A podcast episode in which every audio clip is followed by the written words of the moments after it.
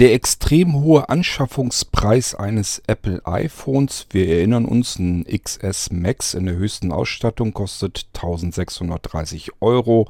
Meiner persönlichen Ansicht nach hat es Apple damit wirklich übertrieben. Da kommen wir aber gleich nochmal drauf zu sprechen.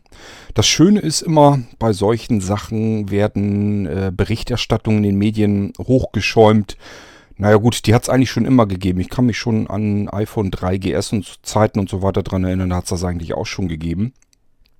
Ähm, es ist dann immer wieder zwischendurch die Rede vom iPhone-Killer. Also es gibt irgendwie scheinbar dann Smartphones, Geräte, die technisch sehr ähnlich sind, ähnlich qualitativ hochwertig, aber nur ein Bruchteil des iPhones kosten. Ob das immer so richtig ähm, hingestellt wird, ist eine andere Frage, aber wir können uns ja mal ein paar Gedanken hierzu in diesem Irgendwas auch ruhig machen.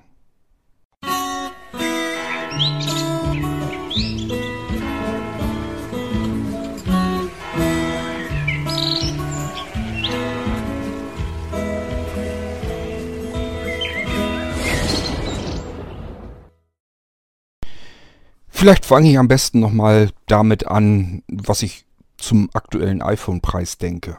Meiner Meinung nach hat Apple es ganz klar eine Grenze überschritten, also den Preis wirklich nach oben hin so weit hochgeschraubt, dass es einfach nicht mehr in einem Verhältnis steht zu dem, was geliefert wird. Das habe ich euch aber hier im Irgendwas auch schon gesagt. Ich habe mich ja, ähm, glaube ich, ausgiebig genug über das iPhone XS, XS Max ähm, schon ausgelassen und äh, ich sage ja, ich finde das Telefon wieder besonders schick. Ähm, und es gibt diverse Sachen, die ärgern und stören mich einfach an dem Ding. Und es ist natürlich nicht zuletzt auch der Preis, der einfach stört und ärgert. Ich habe mir trotzdem eins gekauft, ähm, weil letzten Endes ist der Preis für mich dann doch nicht das Wichtigste. Und ähm, ja, aber ist der Preis gerechtfertigt? Wenn ich mir die Frage stellen würde, müsste ich sagen, nee, auf gar keinen Fall. Das Ding ist eindeutig übertrieben teuer. Und das hat Apple ja auch mit voller Absicht gemacht. Denn Apple hat das Problem, dass sie High-End-Smartphones nicht mehr in einem Massenmarkt absetzen können. Der äh, Markt sättigt sich langsam. Das kann man im Kaufmännischen lernt man das eigentlich alles, diese ganzen typischen Prozesse. Es gibt so richtige Kurven im normalen Markt, ähm, die man, wo man den Verlauf direkt äh, sehen kann und dann geht es halt relativ schnell auch mal wieder bergab. Und das äh, ist jetzt wahrscheinlich so ein bisschen der Fall für einen bestimmten Anteil von Smartphones, nämlich den High-End-Smartphones. Ähm, man kann die Verluste, die es da äh, durch ähm, einbringt, kann man versuchen mit zwei Möglichkeiten aufzufangen. Entweder man macht seine Geräte günstiger, um sich dem äh, Markt anzupassen und den Massenmarkt weiter zu bedienen. Das heißt, ich muss mir eine Strategie überlegen als Unternehmen und frage mich dann vorher, möchte ich jetzt eine Masse abverkaufen, also möglichst viele Stück und gehe dann mit dem Preis runter und hoffe, dass ich einfach in diesem Massenmarkt so weit oben mitschwimme, dass ich genug absetzen kann, dass ähm, meine Gewinne wieder äh, sich stabilisieren oder sogar nach oben gehen. Die andere Strategie ähm, ist eine andere, nämlich dass man ähm, sich sagt, ich äh, verlasse sozusagen so ein bisschen den, den mittleren Massenmarkt und gehe weiter nach oben. Das heißt, in dem Moment, ähm, wo ich sage, ich mache meine Geräte, ich habe gute Geräte im Haus, ich mache die einfach noch teurer, damit meine Marge größer ist. Das heißt, ich verdiene pro Stück mehr, kann aber wie viel weniger absetzen. Es wird immer, das kann man so lange machen, wie man genug Menschen da draußen hat, die bereit sind, auch diesen hohen Preis zu zahlen. Und das ist natürlich genau die Strategie, die Apple jetzt fährt. Die sagen sich einfach, okay, wir verlieren so ein bisschen den Kontakt zum mittleren, zur mittleren Schicht des Massenmarktes. Das heißt, wir können nicht mehr beliebig viele Stück in einer bestimmten Preissektion absetzen. Wir wollen aber auch mit den Preisen nicht runtergehen. Das wäre für Apple auch kein guter Rat. Das muss man einfach auch so sagen. Denn Apple möchte ganz gerne Premium-Marke sein. Die haben ja alles darauf angesetzt, als Premium-Marke rauszukommen. Also man soll eigentlich immer sich sicher sein, wenn ich mir ein Apple-Gerät kaufe, dann habe ich zumindest immer ein sehr hochwertiges, ordentliches, verarbeitetes Gerät.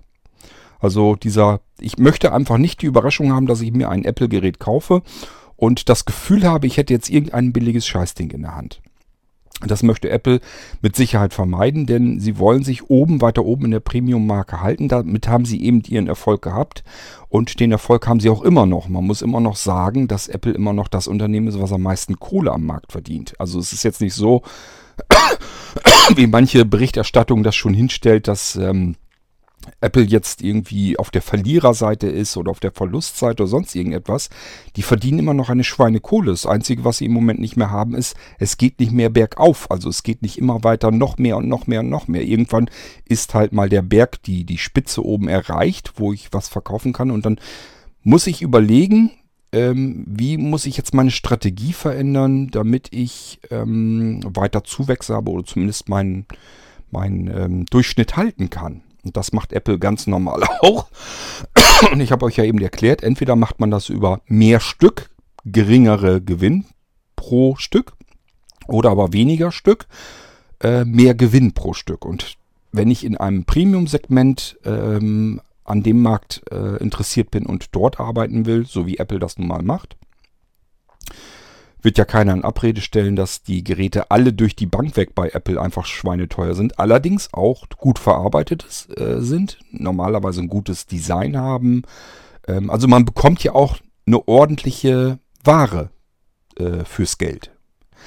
Ob sie dem Preis gerechtfertigt ist, dass sie so viel besser ist, dass sie den Preis gerecht, das ist eine ganz andere Geschichte. Aber ich sag mal, äh, das iPhone XS ist zum Beispiel im Moment das rechenleistungsstärkste Gerät am Markt. Wenn ich das von der reinen äh, Berechnung her ähm, das schnellste Gerät am Markt haben will, dann muss ich mir das Apple iPhone nachher äh, nach wie vor weiter kaufen. Also das XS und XS Max sind im Moment einfach die schnellsten Geräte am Markt. Und wenn ich das kaufen möchte und das haben möchte, dann kostet das einfach mehr Geld. Ob es das mehr wert ist, ist eine andere Frage. Das haben wir im Computerbereich ganz genauso. Wenn ich da ähm, es gibt halt einfach einen Unterschied, eine Schwelle zwischen einem schnellen PC und dem schnellsten PC. Wenn ich einen schnellen PC haben will, dann gebe ich eine Summe X aus, komme damit gut klar und habe einfach ein gutes Gerät, äh, das optisch vielleicht sogar genauso gut verarbeitet ist. Habe ich aber, will ich aber den PC haben, der am schnellsten ist, dann gebe ich wesentlich mehr Geld aus weil ich dann eben sagen will, okay, das ist es mir aber wert, ich will einfach das Schnellste am Markt haben. Genauso ist das beim Smartphone auch. Warum sollte es da auch anders sein? Ähm, wie komme ich überhaupt auf diese Geschichte mit dem iPhone-Killer? Nun, zum einen, ich sage ja, das hat es schon immer gegeben. Äh, solange wie ich mich zurückerinnern kann, dass ich ein iPhone habe, hat es eigentlich immer schon von irgendeinem anderen Hersteller, natürlich in der Regel aus China oder sonst woher, ein Gerät gegeben, das versucht hat, das iPhone zu kopieren und dabei wesentlich billiger am Markt zu sein. Und dann gab es eben den iPhone-Killer. So, und dann gibt es immer wieder Medien äh, und Berichterstattungen und so weiter, die sich so ein Ding dann nehmen und das dann vergleichen mit dem iPhone irgendwie und natürlich immer zu dem Resultat kommen, gut, iPhone ist iPhone, ist ein gutes Gerät. Das wollen sie dann ja auch nicht sagen, dass das irgendwie ein schlechtes Gerät wäre. So weit würden sie dann auch nicht gehen. Aber sie sagen natürlich, aber äh, dieses Billiggerät, das tut es im Prinzip eigentlich fast genauso gut. Das ist eigentlich immer so die Kernaussage, die darunter her äh, zustande kommt. Wo ich dann immer äh, sagen muss, ihr rechnet da ein bisschen verkehrt, meiner Meinung nach. Ähm, es kam jetzt in der WhatsApp-Gruppe, habe ich eben gerade gesehen, hatte der Wolfgang äh, ein Video weiter verlinkt in die WhatsApp-Gruppe rein mit einem Fernsehbericht über das Xiaomi Poco Phone oder wie das heißt. Ähm, Xiaomi wird geschrieben äh, Xiaomi. Ähm, ist ein chinesischer Billighersteller, der aber mittlerweile wirklich gute Geräte, also rein hardwareseitig gute Geräte auf den Markt bringt und das Ganze sehr, sehr extrem billig. Und dieses Pocophone ähm, soll wohl irgendwie ca. 300 Euro kosten und dem iPhone XS ebenbürtig sein. So, und das haben die dann eben alles getestet. Die wollten wissen, warum ist das eigentlich so viel billiger? Ist da irgendwo was gespart worden oder so? Und dann haben die das Gerät aufgemacht, haben Techniker reingucken lassen und haben halt festgestellt, die Verarbeitung ist super. Ähm, das, die Bedienung des Systems da drauf, ist natürlich ein Android drauf, ist flott. Ähm, dann hat der Techniker noch reingeguckt gesagt, das ist nicht nur geklebt, das ist alles schön geschraubt, das ist auch ordentlich sauber verarbeitet, da kann man auch nicht dran meckern. Ähm, und er hat sogar festgestellt, dass das Gerät eine Flüssigkeitskühlung hat. Das hätte nur das ähm, teuerste Gerät bei Samsung und das hätte das iPhone zum Beispiel noch nicht einmal. Hat er also ganz bewundert, äh, bewundert dann festgestellt. Wo ich dann auch denke, ähm, mein Freund, du bist Techniker, jetzt überleg mal, warum muss denn dieser Prozessor überhaupt gekühlt werden? Ähm, ich habe, also ich persönlich habe das XS Max hier jetzt in der Hand, damit nehme ich auf. Das hat keinen flüssigkeitsgekühlten Prozessor. Den braucht es auch nicht, obwohl es das schnellste Gerät ist. Warum muss ich das bei einem anderen ähm, Gerät extra kühlen? Da muss man sich vielleicht da mal eher die ähm, Gedanken machen. Wenn das nicht unbedingt nötig ist, dass ich eine Flüssigkeitskühlung drin haben muss, dann brauche ich sie auch nicht. Warum muss ich die in einem anderen Gerät überhaupt drin haben? Kann ich euch sagen, warum das so ist, weil der Prozessor da drin wahrscheinlich einfach ein thermisches Problem hat. Denn kein Hersteller baut eine Flüssigkeitskühlung ein, wenn die nicht unbedingt nötig wäre. Wenn er die aus, ausbauen würde, würde dieses Telefon, das ähm, Pocophone, sehr wahrscheinlich entweder vom System her zusammenbrechen, also einfrieren oder abstürzen. Oder aber der Prozessor würde einfach schneller verschleißen, als äh, das Gerät Garantie hat. Das heißt, wenn ich den Prozessor nach einem Jahr durchgeheizt habe und muss das jedes Mal zum Hersteller zurückgeben und sagen, hier ist kaputt, ich kriege ein neues, dann bringt ihnen das natürlich auch nichts. Also wird lieber in Flüssigkeit, äh, Flüssigkeitskühlung reingesteckt und damit der Prozessor runtergekühlt, der eigentlich viel zu heiß läuft. Warum läuft er zu heiß? Keine Ahnung. Eventuell, weil das äh, eine Nummer kleiner ist, der dann wieder höher getaktet wird. Der ist also übertaktet worden, damit das Ding einfach auf Leistung kommt. So, und dann brauche ich eine Flüssigkeitskühlung. Eine Kühlung, ein Kühlsystem, so ein dermaßen, ähm, so solch ein Kühlsystem brauche ich nur, wenn irgendwas nicht stimmt. Das muss ich nicht haben für ein stinknormales Smartphone, das ähm, eine gute Rechenleistung hat. Das zeigen andere Hersteller, dass das nicht nötig ist. Also, ähm, ja, müsst ihr euch einfach mal fragen, wenn ihr solche Berichte seht, was kann ich eigentlich davon halten, wenn da jetzt ein Techniker ein Gerät aufschraubt und ganz bewundert feststellt, oh, das Ding hat ja eine Flüssigkeitskühlung, Donnerwetter, das hat ja noch nicht mal ein iPhone. Ja, dann sollte man sich vielleicht mal fragen, warum habe ich das nicht, obwohl das das schnellste Gerät ist am Markt. Irgendwas ist doch faul, oder nicht? So, aber diese 300 Euro, natürlich wollten die ganz gerne wissen, wie kommen die denn sonst zustande? Wird das irgendwie anders gefertigt oder so?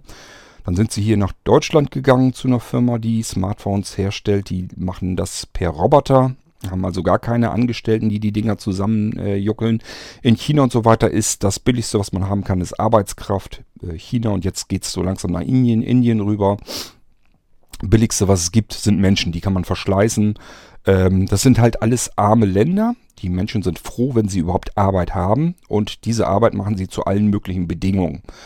Ähm, das sind natürlich mieseste Bedingungen. Das würden wir hier in Deutschland nie im Leben dafür arbeiten. Die müssen es aber, weil sie sonst keine andere Möglichkeit haben.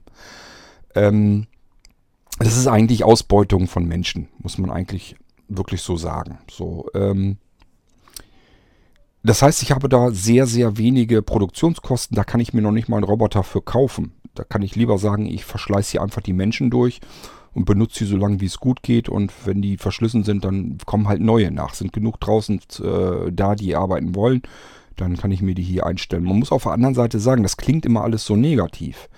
Ähm, ich bin da auch immer zwiespältig. Auf der einen Seite, ja, die Menschen werden dort ausgebeutet. Auf der anderen Seite, wenn nicht ähm, solche Hersteller dort sind, die ähm, Menschen überhaupt in Arbeit holen und ihnen Geld dafür geben, wo bleiben die dann? Was sollen die denn machen? Sollen die auf den Reisfeldern weiter Reis anbauen und, und hoffen, dass sie da irgendwie von satt werden oder wie soll es gehen? Es funktioniert ja nicht. Also das ist immer so eine zwei, zweiseitige Geschichte. Auf der einen Seite sagt man sich, es ist ätzend, dass Menschen überhaupt ausgebeutet werden. Auf der anderen Seite, ja, wenn sie dort nicht diesen Arbeitsplatz hätten, würden sie ähm, noch viel beschissener leben. So muss man es ja auch sehen. Das ist eine Diskussion, die wir in Deutschland hier auch immer haben. Ähm, ich unterhalte mich hier und diskutiere auch immer wieder mit anderen, die dann sagen, Beispielsweise, ähm, na, bei Amazon darf man eigentlich sowieso nichts einkaufen. Die Leute werden dort ausgebeutet. Wo ich dann sage, du musst doch mal bedenken, was dort für Leute eingestellt werden. Das sind in der Regel welche, die ähm, auf dem normalen Arbeitsmarkt so keine besonders hohen Sto äh, Chancen haben. Sonst müssten sie nicht bei Amazon arbeiten.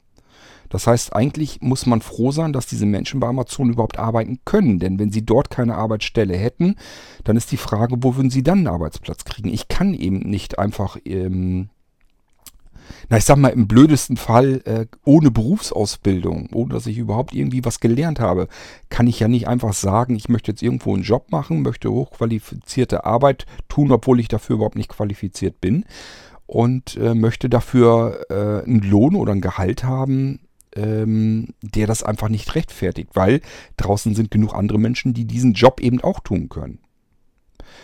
Man hat eben leider Gottes auch als Mensch in der Wirtschaft einen Marktwert. Und wenn der Marktwert nicht besonders hoch ist, weil ich eben mich nicht besonders hoch qualifiziert habe, dann muss ich eben leider auch damit klarkommen, dass ich vielleicht nicht besonders, ähm, nicht besonders hohen Lohn bekomme. Das ist leider so.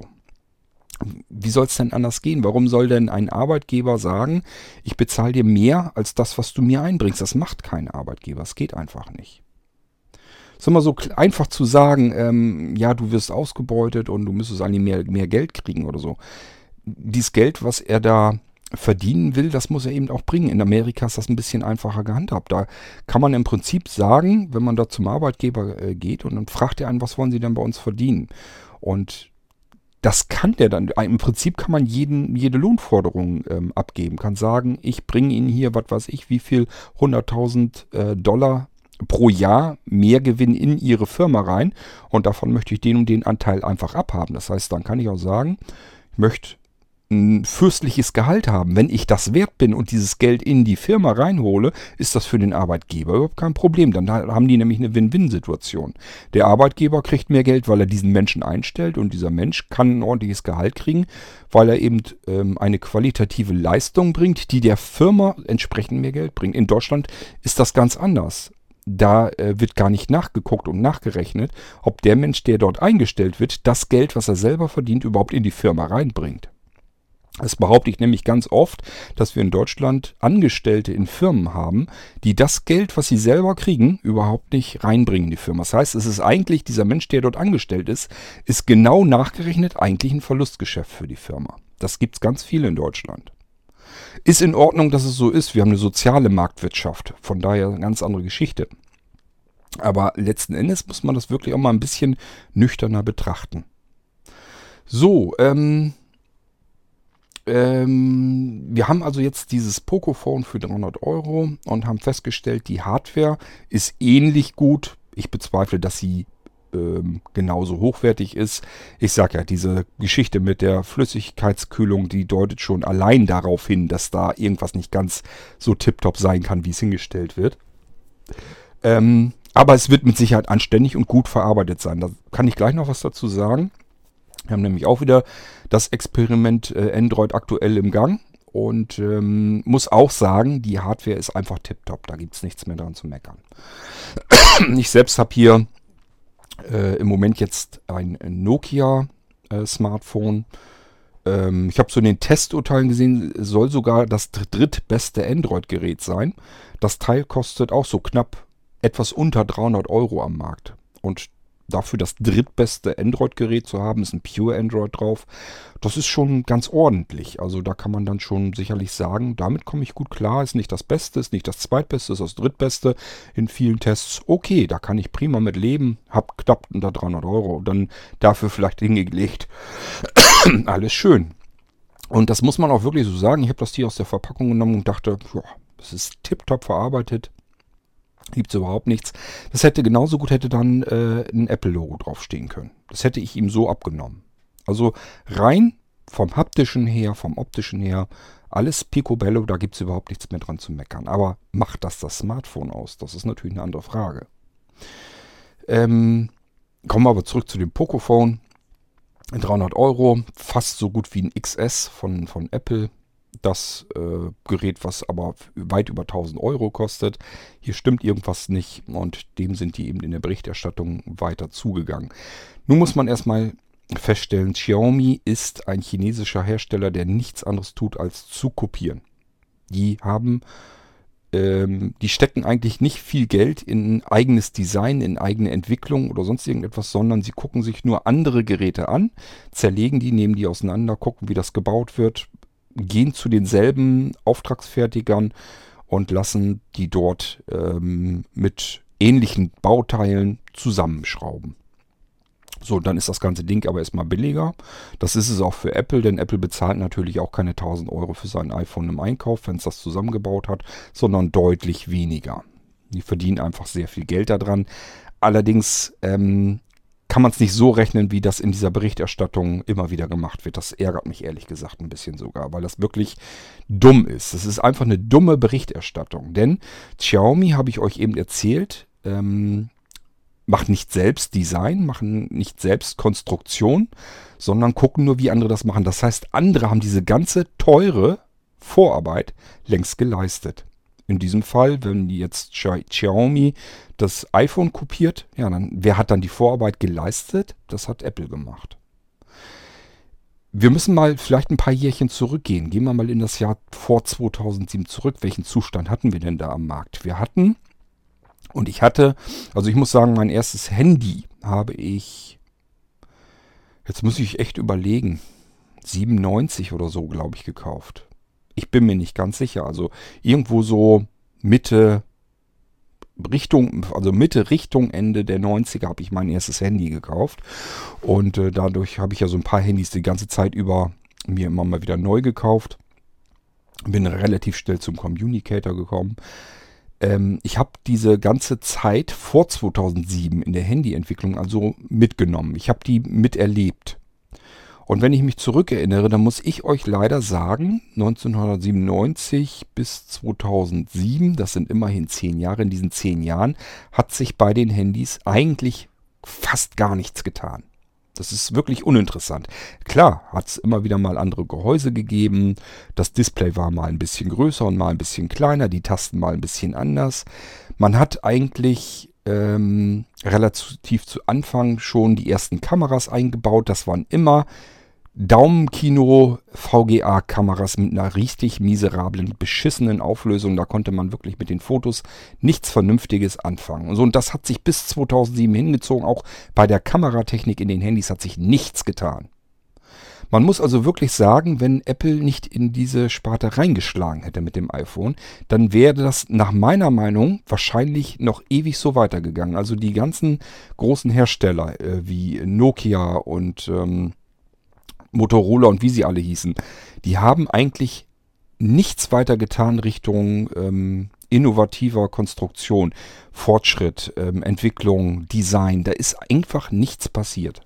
Man hat immer nur wieder die alte Technik versucht, in alte Geräte, äh, in neue Geräte einzubauen. Das ist so weit gegangen, dass ich, ähm, dass sie zuletzt gesagt haben, dieser Communicator, habe ich euch auch schon mal alles erzählt, ähm, das Betriebssystem, das zusätzlich zu warten, neben dem Betriebssystem, das wir in allen anderen Handys haben, ist uns zu aufwendig, ist uns zu teuer, warum sollen wir das machen?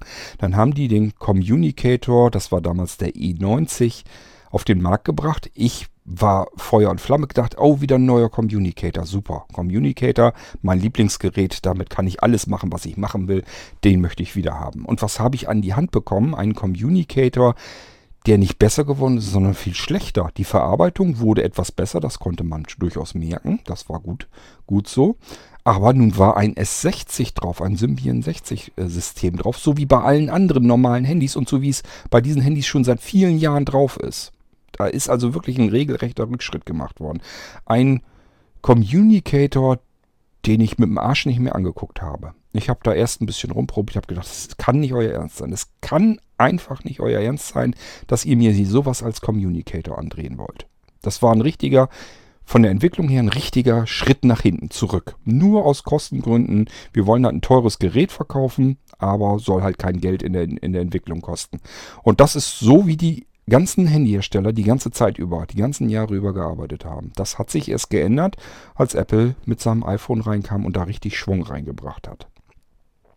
Das ist der Grund, warum immerhin ein führender Handyhersteller, wir gehen wieder zurück zu Nokia, mal eben platt gegangen ist, weil die einfach sich kein Stück mehr bewegt haben. Die konnten das, was sie an, konnten das überhaupt nicht mehr aufholen, was ähm, Apple an Vorsprung hatte, obwohl die komplett neu in den Markt gekommen sind, überhaupt keine Erfahrung mit Handys hatten. Das muss man sich mal vorstellen. Das ist eigentlich unglaublich, was damals alles abgelaufen ist. Und ich sage euch, wenn Apple da nicht gewesen wäre, diese Vorarbeit nicht geleistet hätte, diese Innovat Innovation in den Markt gepumpt hätte, wir wären immer noch im Handybereich. Ich weiß nicht, ob wir heute schon Touch-Displays hätten. Ich hoffe mal, aber ähm, wir wären mit Sicherheit nicht da, wo wir jetzt mit unseren Smartphones sind. Weil diese ganze alten Gerätehersteller haben sich kein Stück von der Stelle bewegen können. Da hat sich nichts getan an Innovation. So, und das Problem haben wir jetzt nämlich wieder. Apple hat Entwicklungsarbeit und Design und alles, was dazugehört, in sein Gerät gepumpt. Ein anderer chinesischer Hersteller guckt sich das ganze Ding an und sagt, wir bauen das ganze Teil ab. Und wenn Chinesen etwas können, dann ist es etwas kopieren. Also sich ein Gerät schnappen, ein beliebiges Gerät schnappen und das einfach eins zu eins kopieren. Und zwar so, dass da kein Geld reingesteckt wird. Es wird kein Geld in Design gesteckt, es wird kein Geld in Entwicklung gesteckt, denn das kann man alles kopieren. Ähm, es wird auch kein Geld in großartig Werbung reingesteckt, braucht man ja nicht. Wozu? Man verkauft ja über Preis und über Preis kann man immer genug Kunden finden. Es wird auch kein Geld in Softwareentwicklung gesteckt, denn das ist ja hochpraktisch. Ich bekomme ja ein kostenloses ähm, Betriebssystem, Android, kann ich mir einfach aus dem Internet herunterladen und das an mein Gerät anpassen. Und wenn ich bestimmte äh, Kriterien einhalte, brauche ich noch nicht mal Lizenzabgaben äh, zu, abzudrücken und kann dieses Gerät, so wie es ist, ohne dass ich irgendwelche großartigen Kosten reingepumpt habe, kann ich das natürlich billigst auf dem Markt anbieten. Ist doch ganz klar, wo ist das Kunststück denn? Ich habe den ganzen kompletten Kostenapparat, den andere geleistet haben, den habe ich einfach kopiert. Ich brauche kein Betriebssystem entwickeln, das macht Google. Ich brauche keine Hardware zu entwickeln, das macht Apple. Ich muss nur kopieren. Und kopieren kostet viel weniger Geld, das ist doch wohl ganz klar. Also das ist ähm, echt eine Milchmädchenrechnung. Und das ärgert mich in dieser Berichterstattung, dass das so einfach nicht mal erklärt wird. Dann natürlich die ganzen Sachen drumherum, ganz klar, die kosten auch Geld. Wenn ich ein Händlernetz ähm, habe, dass ich einfach Apple Stores überall hinstellen will, die kosten mich einfach ein Schweinegeld. Das ist einfach so. Ich behaupte zwar, dass Apple das nicht unbedingt haben müsste. Was bringt mir mein blöder Apple Store irgendwo, wenn ich dafür erstmal eine halbe Weltreise machen muss, denn die sind nur in den Großstädten. Wenn ich zum Apple Store will, der nächste ist Hannover, ja, muss ich anderthalb Stunden wahrscheinlich hinfahren insgesamt. Naja, gut, ist ein bisschen übertrieben, aber so ungefähr ähm, ich sag mal, fast eine Stunde bis nach Hannover. Dann muss ich aber in der Innenstadt auch noch äh, zum Apple Store hinkommen. Also anderthalb Stunden, so blöd ist es vielleicht auch nicht gerechnet. So, da muss ich aber erstmal einen festen Termin haben. Den muss ich Wochen voraus mir erstmal überlegen dort. Beziehungsweise mir dort holen. Damit ich mit meinem Problem überhaupt in diesen Apple Store gehen kann. Was soll ich denn da? Das bringt doch nichts. Ist totaler Quatsch. Das Einzige, was ich vielleicht mal tun kann, ist mir ein Gerät vorher anzusehen, mir das in die Hand zu nehmen und zu gucken, gefällt mir das. Das ist der einzige Vorteil. Also ich weiß nicht, ob diese Apple Stores überhaupt großartig sein müssten. Ich, könnte, ich persönlich könnte darauf verzichten. Ich war vielleicht einmal in so einem Ding drinne. Da war ich mit Anja drin. Die hatte da sowieso keinen Bock zu. Ich sage, lass uns mal wieder raus. Das ist langweilig. Die Geräte, die hier alle drin sind, die kenne ich schon. Und ähm, das ist einfach, hier ist nichts los. Das ist vollkommen langweilig und belanglos für mich. Lass uns mal rausgehen. Und deswegen, also ich könnte auf die Apple Stores sogar verzichten, wenn dafür die Geräte günstiger werden. Würden sie natürlich trotzdem nicht werden, weil das einfach die Marketing-Schiene ist, die Apple fährt. Hochpreisige Geräte.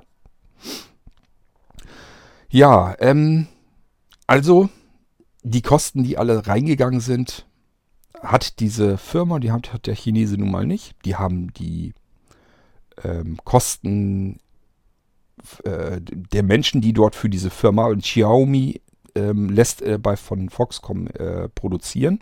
Aber selbst haben sie natürlich auch einen Batzen Leute dort, Angestellte. Die sind natürlich viel billiger als die Leute, die Apple bei sich in den USA ähm, ähm, angestellt hat. Das ist ja auch ein ganzer Arsch voller Leute, die dort sitzen. Eben für Konstruktion, Design und so weiter. Dafür haben die ganze Abteilung dort stehen. Entwicklungsarbeit, die müssen ja gucken, wie welche Techniken, Technologien wollen wir als nächstes in unsere Geräte pumpen? Wir müssen ja irgendwie weiterkommen. Also wenn man die Nase vorne haben will, dann hat man die teuerste aller Nasen. Und die anderen, die können das natürlich ratzfatz kopieren. Ich kann mich als Hersteller auch gar nicht so richtig gut dagegen wehren, schon gar nicht in, in China. Das ist gar nicht so simpel. Ähm, klar, wenn die ganz offensichtlich Patente verletzt haben, kann ich die natürlich schon verklagen. Aber ähm, das muss ich erstmal äh, beweisen können, dass die wirklich Patente verletzt haben. Und das ist nicht immer 100% klar. Nicht selten enden solche Gerichtsverhandlungen auch mit Vergleichen, einfach weil das gar nicht so richtig 100% möglich ist, das auseinander zu friemeln. Also ist alles nicht so einfach und ähm, ich sag ja, Apple hat eben den riesigen Kostenbatzen und Xiaomi hat überhaupt keine Kosten, beziehungsweise natürlich einfach, keine ist Quatsch, aber einen sehr, sehr geringen Kostenapparat und dementsprechend sind die Geräte einfach viel billiger. Also überhaupt kein Wunder. Ähm, dann muss ich mal sagen, das ist kein iPhone-Killer, weil das einfach kein iPhone ist. Und das ist auch nicht ansatzweise etwas. Das ist etwas ganz was anderes. Es ist ein kompletter Unterschied, ob ich ein Gerät möglichst billig zusammenlatze und das auf den Markt schmeiße und sage, nach mir die Sintflut interessiert mich jetzt nicht mehr dieses Gerät. Oder ob ich so wie Apple sage, okay, hier ist ein Gerät, das wird die nächsten kommenden vier, fünf, sechs, sieben Jahre von uns weiter betreut, gewartet, mit Updates versorgt. Und ich habe euch das schon ein paar Mal erzählt in den S-Folgen hier im ähm, Irgendwasser. Updates sind für mich die einzige Möglichkeiten, dieses Gerät sicher zu halten das alles beherbergt, was irgendwie von Bedeutung und von Wichtigkeit ist. Hier sind Adressen drauf. Ich habe mein komplettes Adressbuch hier drin, wo sämtliche Adressen drin sind, alle Kontakte. Ich habe hier meine Kreditkarte hinterlegt. Hier ist mein PayPal-Account drin. Ich habe hier Internetzugänge drin. Ich mache hier ähm, über die Sparkassen-App das, das Internetbanking, wenn es denn nötig ist. Ähm, meine komplette Kommunikation findet hier statt. Ich benutze mein iPhone sowohl als Festnetztelefon als auch als Mobiltelefon. Ähm, alles, was mit E-Mails zu tun hat, läuft hier drüber. WhatsApp brauche ich euch nicht zu erzählen. iMessage, alles läuft über dieses Gerät. Dieses Gerät weiß zu jeder Minute, wo ich mich gerade befinde, denn natürlich habe ich, so wie die meisten anderen eben auch, das Gerät immer am Mann. Das heißt, ich habe das einfach in meiner Nähe. Ich habe das immer bei mir, weil ich es halt für alles Mögliche brauche. Ähm, dieses Gerät weiß also, wo ich mich befinde, Zentimeter exakt, also auf ein paar 10 Zentimeter eben genau. Ähm, es weiß, was ich vorhabe, was ich plane. Ähm, durch den äh, durch Google-Suchen und so weiter weiß es genau, was ich gerade für Themen, was, was für mich gerade wichtig ist, ob ich vielleicht ähm, krank bin und irgendwelche Arzneien suche oder mich über irgendwelche Krankheiten informiere. Dieses Gerät weiß das dann schon. Ähm, es kennt mein Kaufverhalten über, ähm, was weiß ich, Amazon und andere ähm, Shopsysteme im Internet. Dieses Gerät, auf diesem Gerät läuft alles zusammen. So, und wenn ich dann sage, ich kaufe mir irgendein Ranzteil, wo irgendein Android mal eben draufgeschissen ist, angepasst draufgeschissen und mehr ist es eben bei solchen Sachen nicht, dann wird das verkauft und diesem Hersteller ist das scheißegal, was jetzt mit mir passiert und diesem Gerät. Das muss man einfach mal in der Deutlichkeit so sagen. Und das ist genau das, was mich an Android nach wie vor zu 100% dermaßen stört, dass ich mir kein Android-Gerät in die Hosentasche stecken werde, um damit ähm, in meinem Alltag äh, herumzulaufen. Das ist mir das ist mir einfach zu gefährlich. Diese ganzen, der ganze Datenwust, der da drauf ist, alles, was hier zusammenkommt, ähm, da werde ich mir mit Sicherheit kein Android-Gerät holen, was nicht äh, gewartet wird vom Hersteller, wo ich keine Updates bekomme. Denn muss man nur gucken, gibt es diverse Internetseiten, wo man sich mal ein bisschen informieren kann, welche Sicherheitslöcher sind eigentlich ähm, bekannt geworden. Und bei Android ist es wirklich so, jede Woche treten neue Löcher auf, die gestopft werden müssen. Google stopft diese Sicherheitslöcher auch. Also an Google liegt es nicht. Die Hersteller geben es aber nicht durch. Und je billiger ein Gerät ist, je weniger ein Hersteller mit dem Ding ver verdient, desto weniger interessiert ihn auch, was mit diesem Gerät anschließend passiert. Xiaomi gibt eine Herstellergarantie auf das Gerät, ist ganz klar, können die machen, warum auch nicht. Das heißt, wenn dieses Gerät kaputt ist, kann gut passieren, ist ja eine Flüssigkeitskühlung drin, wenn die ausfällt, dann ist mein übertakteter Prozessor da drin ganz schnell am Ende, Gerät geht kaputt. Xiaomi sagt, ist doch kein Problem, wir geben eine Garantie, du kriegst zu uns ein neues Gerät. Ja, super. Aber ähm, was mit meinen Daten da drauf ist, mit dem Betriebssystem und so weiter, das interessiert ihn Scheißdreck. Das, da fühlen die sich überhaupt nicht verantwortlich für. Die sagen sich, wieso ist ja Android drauf? Ist von Google, interessiert uns nicht. Es, wende dich an Google, wenn du ein Problem mit, deinem, äh, mit der Software da drauf hast. Die haben wir nicht gestrickt. Das ist Google-Software. Haben wir nichts mit zu tun.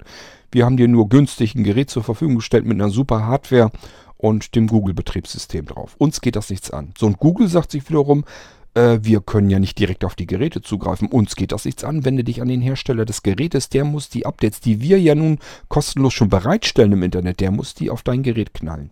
Der muss die eventuell testen, prüfen, anpassen an das Gerät. Dann wird er sie durchreichen und dann kannst du sie auf deinem Gerät ähm, auch benutzen. So, ähm, findet alles nicht statt. Je billiger das Gerät ist, desto weniger findet das statt. Nur die führenden Hersteller im hochpreisigen Segment, die machen das überhaupt, dass sie ihre Geräte updaten. Ich habe jetzt mehrere Mal, ich mache ja immer wieder Versuche, dass ich mir ein Android-Gerät dazulege. Ähm, aus unterschiedlichsten Preisklassen. Ich habe Samsung Galaxies hier. Äh, habe ich immer noch. Das liegt hinterm Schrank. Mittlerweile hat es überhaupt gar keine Funktion mehr. Vorher habe ich es immer noch dafür genommen ähm, als Sprachausgabe, aber das funktioniert auch nicht richtig, weil funktioniert mal ein paar Tage und dann verliert es irgendwie, weiß ich auch nicht, die Sprachausgabe ähm, wird dann nicht mehr mit gestartet und dann geht das nicht mehr.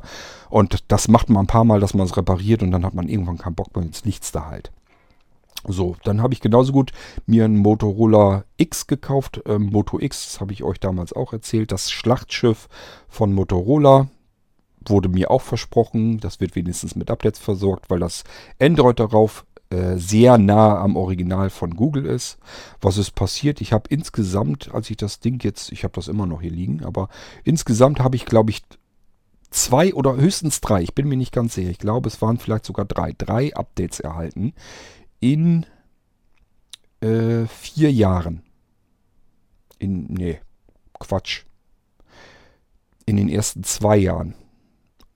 Also ich bin mir, also es war wirklich frustrierend einfach. Ich habe gewusst, Google hat veröffentlicht, es hat große Sicherheitsprobleme gegeben, waren mehrere riesengroße Sicherheitsprobleme, wo ich wirklich gesagt habe, gut, dass ich mit diesem Gerät jetzt nicht draußen herumrenne, wo man wirklich ähm, per Bluetooth auf das Gerät von außen zugreifen konnte. Das andere war irgendwie, dass man ähm, einfach einen QR-Code in die Kamera halten konnte und dann ist das ganze Gerät äh, kaputt gegangen.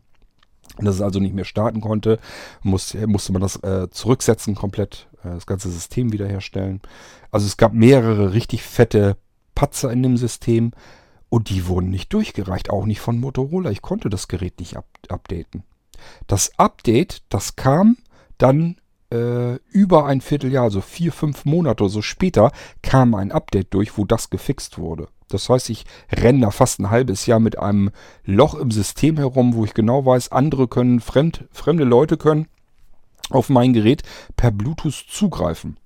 Klar, kann ich Bluetooth deaktivieren. Heißt natürlich im Umkehrschluss, alles was mit Bluetooth funktioniert, kann ich an dem Gerät schon mal in dem Moment nicht mehr äh, äh, benutzen. Also was, was, das, das geht alles nicht. Das geht nicht sowas. Das hat einfach keinen Zweck. Nicht bei einem Smartphone, wo wirklich alles drauf zusammenkommt, was irgendwie das Leben eines Menschen, eines modernen Menschen eigentlich ausmacht. Ich kann mir nicht vorstellen, dass es bei euch so viel anders aussieht. Bei euch wird es auch so sein, dass das Smartphone einfach alles an Kreuzungen hat eigentlich. Da, da läuft alles drauf zusammen. Eure Kontakte, eure Kommunikation, wo ihr euch befindet, wie, wie ihr das Gerät haltet, was ihr gerade sprecht. Die Mikrofone da drin zeichnen mit auf. Google gibt das sogar zu. Das ist analysiert, was übers Mikrofon mit aufgezeichnet wird. Ähm, die Kamera, alles kann man aktivieren von außen dann kann ich bei Android quer durchs Betriebssystem durch. Ja, toll. Ich kann eine App installieren. Das fragt mich ab, ob es Zugriffe, ob ich die, ähm, ob ich die App installieren will und die Zugriffe erlaubt sind. Alles schön klein gedruckt. Liest keine Sau durch. Ich will ja die App jetzt benutzen. Das heißt, ich klicke da drauf. Das Ding wird installiert und kann quer durchs System auf alles Mögliche zugreifen kann sogar in meinen Posteingang rein, in den SMS-Eingang und dort zum Beispiel M-Tanz herausholen. Das heißt, mein Internetbanking kann ich auf so einem Gerät komplett vergessen. Viel zu unsicher. Die ganzen Banken haben gesagt, wenn du ein Android-Gerät hast, also soweit ich weiß, ich weiß nicht, Sparkasse, da waren mehrere Banken und das ist schon etwas her. Die haben gesagt, wenn du ein Android-Gerät hast, ähm, ist nicht mit M-TAN, machen wir nicht. Das ist zu unsicher weil diese Ämtern kann abgegriffen werden von irgendeiner rumänischen, ich nehme ja mal rumänische App-Entwickler ähm, als Synonym dafür einfach, dass ich nicht weiß, wessen Software auf dem Gerät da gerade läuft.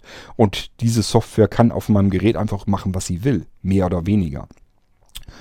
Ich werde zwar vorher gefragt, ob diese Software auf diverse Dinge zugreifen kann, aber äh, muss ich bejahen, damit ich die Software überhaupt benutzen kann. Bei den Apple-Apps ist es ein bisschen anders. Da werde ich gefragt nach ne, bei, ab, ähm, bei dem Zugriff. Wenn ich eine App installiere, läuft die erstmal. Die kann ich benutzen. So, und wenn ich dann irgend, irgendwas aufrufe in der App, ähm, fragt die mich auf mal, diese App möchte auf deine Kontakte zugreifen. Willst du das oder willst du nicht? Und dann kann ich immer noch sagen, nö, will ich nicht, weil die App, die ich hier gerade habe, die muss nicht unbedingt auf meine Kontakte zugreifen, damit ich sie benutzen kann.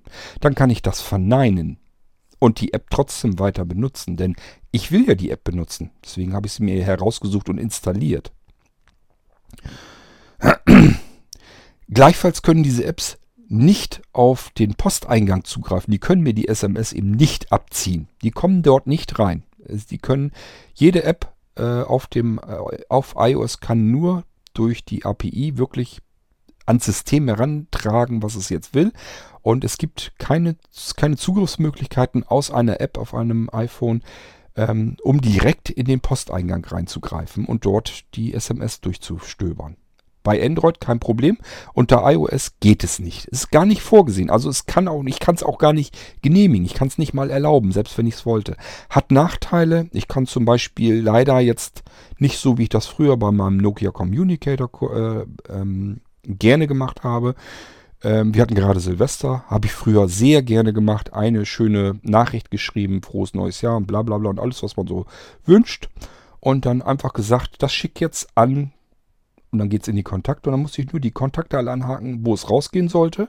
Und dann konnte ich die, ähm, das Datum und die Uhrzeit eingeben, wann das Gerät das versenden sollte. Das kann ich, werde ich beim iPhone nie können, weil es keine App geben kann, die direkt auf SMS, auf, den, auf die SMS-Funktionalität am iPhone zugreifen kann. Genauso wenig wie äh, das mit E-Mails geht. Ich habe keine Möglichkeit als App-Entwickler in den Posteingang meines E-Mail-Postfachs, das auf dem iPhone, also bei Apple Mail eingerichtet ist, ähm, zuzugreifen. Ich kann natürlich eine andere komplette App, die äh, eine ganz eigene E-Mail-Anwendung ist, das kann ich machen. Ich kann aber nicht sagen, ich will mal eben den Posteingang des iPhones äh, eingreifen will zugreifen, gucken, was da drin ist und da eventuell irgendwas herausziehen und dann automatisiert funktionieren. Hat Nachteile, ich kann eben bestimmte Funktionen dann nicht nutzen, hat Vorteile, es ist einfach die einzige Möglichkeit, das ganze Ding ähm, dicht zu halten und sicher zu halten. Und das sind einfach Grundkonzepte, die das iPhone hat und die ich mit Android eben nicht habe. Das muss ich mir vorher überlegen, ob mir das wichtig ist oder nicht. Wenn es mir unwichtig ist, ich persönlich kann es nicht nachvollziehen, wie einem sowas unwichtig sein kann. Aber gut, äh, es gibt mir, also ich habe Unrecht offensichtlich, ganz klar, denn Android ist nun mal das meist verbreitetes äh, äh, Betriebssystem auf mobilen Geräten. Ähm, dann wird immer als Argument wieder genommen, ähm, ja, ich kann keine Speicherkarte reinstecken, will ich auch nicht ich will keine Speicherkarte haben, wo meine Medien und so weiter drauf sind. Ich habe viele verschiedene Geräte. Ich habe allein in diesem Haus sicherlich zehn iPads verstreut. Überall liegt ein iPad, weil ich den ganzen Tag über mit iPads arbeite. Ich schalte mich auf andere Rechner, die eingerichtet werden. Da schalte ich mich drauf und mache das vom iPad aus. Vorteil ist einfach, ich kann gehen und stehen und liegen, wo ich gerade bin und kann arbeiten. Das ist ein riesengroßer, das ist ein richtiger herrlicher Luxus. Ich sitze nicht mehr im Büro und muss davor sitzen. Nebenbei richte ich hier zum Beispiel äh, weitere Molino Windows ein. Das kann ich hier machen, während ich hier liege und aufnehme am iPhone. Und ich kann zwischendurch immer wieder mit dem iPad mich, mich draufschalten, gucken, wie weit ist das von der Einrichtung her, muss ich wieder irgendwas tun, kann eben mal hier auf Pause vielleicht drücken und das da äh, mich drum kümmern. Das ist eine herrliche Geschichte, ist das. Am iPad, äh, also an einem Tablet, wäre es mir nicht ganz so wichtig. Da könnte ich sagen, da muss ich nicht unbedingt meine Adressen und so weiter haben. Und wenn ich da Programme habe, die eventuell auf das komplette System zugreifen können, das heißt, am Tablet würde ich sogar mit dem Android prima klarkommen können, da hätte ich keine Probleme, auch nicht, wenn das Android darauf veraltet wäre. Das, da könnte ich mit zur Not klarkommen, weil das einfach nicht mein Lebensmittelpunkt ist. Das ist kein Gerät, das ich ständig bei mir habe, das alles über mich weiß und kennt. Ähm, wenn ich ein Tablet habe, das liegt im Büro und ich bin vielleicht den ganzen Tag nicht im Büro, ob da jemand drauf ist, der sich wenn du das Mikrofon mal dazu schaltet und in den Raum reinhorcht. Ja, gut, soll er gucken. Auch wenn ich im Büro sitze, sitze ich meist alleine. Da quatsche ich nicht. Also eben, ich führe zwar durchaus manchmal Selbstgespräche, ist meistens aber mehr ein Schimpfen und wenn das jemand abhören will, kann er von mir aus tun. Also ich würde an bestimmten Stellen mit Android prima klarkommen, ist gar kein Problem. Deswegen habe ich auch genug Android-Geräte im Haus, aber nicht bei einem Gerät, das ich ständig bei mir trage, wo alles sich drauf vereint. Das geht hinten und vorne für mich nicht in den Kopf rein. Anderen Leuten scheint das überhaupt nichts auszumachen und ich verstehe nicht, wie das angehen kann. Und in dieser ganzen Berichterstattung kommt das Argument überhaupt gar nicht vor. Das kommt in den Köpfen nicht vor, das kommt bei den Redakteuren nicht vor. Ich weiß gar nicht, wie das funktioniert, wie das angehen kann. Also, das wird wirklich nur verglichen. Ich habe ein Gerät, Hardware, linke Seite, iPhone, teuer, rechte Seite, Pocophone, billig. Aber die Hardware ist ungefähr, fühlt sich erstmal gleich an. Verarbeitung tipptopp, habe ich euch eben erzählt. Ja, jetzt habe ich auf der rechten Seite, klar, ich habe jetzt ein Android drauf. Die Symbole und so was, das alles ein bisschen schick gemacht. Sieht so ein bisschen aus wie ein iPhone, wie das iOS. Ist ja schon mal alles okay. Ähm, aber diese ganzen Argumente, dass eben das nur eine Kopie ist des iPhones und dass die Kosten im iPhone drin stecken und nicht in dieser Kopie, das wird außer Acht gelassen und äh, dass dieses Android da drauf, dieses Ranz OS, das da drauf ist, ich will niemandem zu nahe treten und Android äh, als Ranz OS äh, betiteln. Google kann da nichts für. Ja gut, die könnten schon was dafür. Das sind eigentlich die einzigen, die was dagegen tun könnten. Aber auf der anderen Seite, ähm, Google wartet sein System. Es liegt nicht an Google, dass das Betriebssystem auf der rechten Seite, auf meinem Billiggerät jetzt nicht weiter ähm, mit dem Arsch angeguckt wird dieses Xiaomi wird wahrscheinlich kein Update bekommen. Also ich habe jetzt da noch nicht exakt geguckt bei diesem Modell, ob äh, da, es dafür Updates überhaupt gibt. Aber ich sage mal, rein vom Gefühl her, ein Gerät für 300 Euro, die Chancen sind sehr gering, dass ich dafür Updates erhalte. Schon gar nicht über mehrere Jahre. Und schon gar nicht äh, von jetzt auf gleich. Also wenn Google ein Problem erkannt hat und dieses Problem stopft, dass ich am nächsten Tag das Problem auch auf meinem Billiggerät gestopft bekomme. Dann wäre es perfekt, dann wäre es gut. Dann würde ich auch überlegen, ob ich damit klarkomme. Würde ich dann immer noch, noch nicht, weil Android noch mehr äh, verschiedene Dinge hat, die mich sehr, sehr extrem stören.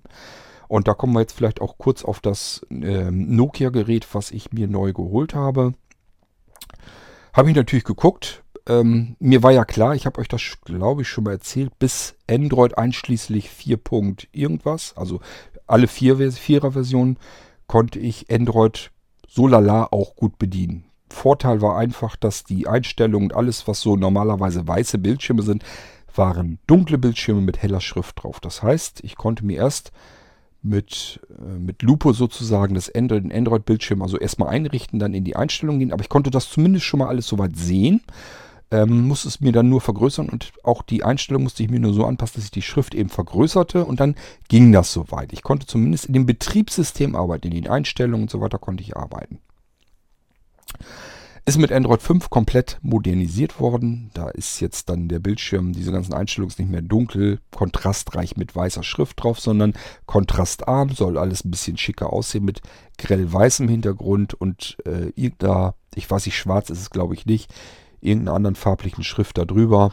Ähm, zu klein. Ich habe selbst, ich, also ich habe jetzt keine Chance mehr auf dem Gerät zurechtzukommen. Es geht so lala, ich kann ja mein iPhone drüber halten, kann mir da die Invertierung dazuschalten und die Vergrößer Vergrößerung und kann dann zumindest das Ding erstmal einrichten. So, nun weiß ich aber ja, mittlerweile ist ähm, Google ja auch so weit, dass ich Bedienungshilfen auch vor der Einrichtung sozusagen dazuschalten kann. Habe ich geguckt, ja, ich soll die Plus-Taste und die Minus-Taste, also die Lautstärke-Wippe, die Lautstärkentasten, soll ich beide zusammen gedrückt halten für drei Sekunden. Dann würde Talkback dazugeschaltet werden und ich könnte arbeiten. Dachte ich, prima, ich kann ja mit Talkback arbeiten. So ist es ja nicht. Dann kann ich ja zumindest kann ich das Gerät komplett alleine in den Griff bekommen. Endlich hat Google da auch mal was gemacht, hat das vereinheitlicht. Es funktioniert ja hoffentlich alles und ich kann endlich mir mal ein Android-Gerät kaufen und ohne Klimmzüge zumindest gleich anfangen, das Ding einzurichten. Ich drücke die Plus- und Minus-Taste, so lauter, leiser, halte sie gedrückt, drei Sekunden. Es kommt auch ein Signal, es kommt eine Abfrage. Die Abfrage kann ich nicht lesen habe ich euch eben erzählt. Passiert in weiß und kleiner, heller Schrift da drauf. Ich habe keine Chance, dass ich es lesen kann.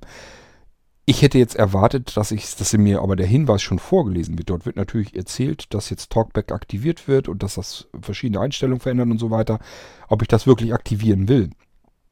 Es macht ja Sinn, wenn ich Plus und Minus, also lauter, leise zusammen drücke. Talkback wird aktiviert und da kommt ein Hinweis, der mich abfragt wäre es eigentlich logisch, wenn mir dieser Hinweis jetzt noch vorgelesen wird. Dass ich das schon bedienen kann schon mal. Dass ich weiß, was, was passiert hier jetzt. Nö, nichts. Stillschweigend. Okay, ich habe bloß gesehen, da ploppt wohl irgendwie was auf, ein Hinweis. Alles klar, iPhone wieder aus der Tasche genommen, invertiert, Lupe angemacht, geguckt. Ja, Hinweis, ähm, ob ich es wirklich aktivieren will. Okay, also mit dem Telefon unter der Lupe rumgefummelt, bis ich auf dieses kleine OK rechts unten in die Ecke kam auf dem Hinweis und damit habe ich Talkback dann wirklich aktiviert. Hollaria. Ja, dann die nächste Erkenntnis, das hat nicht funktioniert. Ich bekomme jetzt jede Menge tolle, lustige Geräusche. Es plätschert hier, es boingt da und es klackt da. Also die typischen Talkback-Geräusche habe ich, nur keine Sprachausgabe. Das heißt, das kann ich mir alles komplett schenken. Schlimmer noch, ich habe jetzt Talkback aktiviert und kann es nicht deaktivieren. Also ich habe ein Talkback aktiviert, was nicht mit mir spricht, sondern nur witzige Geräusche macht, wenn ich auf dem Bildschirm rumtatsche. Und ich kann jetzt nicht einfach sagen, okay, dann drücke ich jetzt wieder lauter und leiser, damit das Gerät sich wieder normal verhält, damit wenigstens eine sehende Person dieses Gerät mir einrichten kann, mir helfen kann. Ist das nicht beknackt? Also ich könnte schon wieder kotzen. Das muss man sich mal reinpfeifen. Ich denke mir zum ersten Mal, prima hat Android, hat Google endlich mal dran gearbeitet, dass ich als blinder Mensch das Gerät mir einrichten kann. Drücke lauser, leiser zusammen für drei Sekunden. Statt dass die Sprachausgabe kommt, habe ich nur witzige, lustige Geräusche, die mir überhaupt gar nichts bringen. Ähm, und ich kann es noch nicht mal deaktivieren. Ich kann noch nicht mal sagen, okay, Schuss in den Ofen funktioniert nicht. Ich drücke nochmal Plus und Minus Hals gedrückt und drücke es zum Beispiel Anja in der Hand und sage ihr, was sie machen soll. Soweit, bis sie in den Einstellungen ist und mir das Ding invertiert hat oder eben Talkback eingestellt hat. Das kann ich einer sehenden Person nie antun, dass ich ihm jetzt auch noch erkläre, wie er mit Talkback auf dem Ding arbeiten soll, ohne dass da eine Sprachausgabe ist. Das ist doch wirklich zum Kotzen.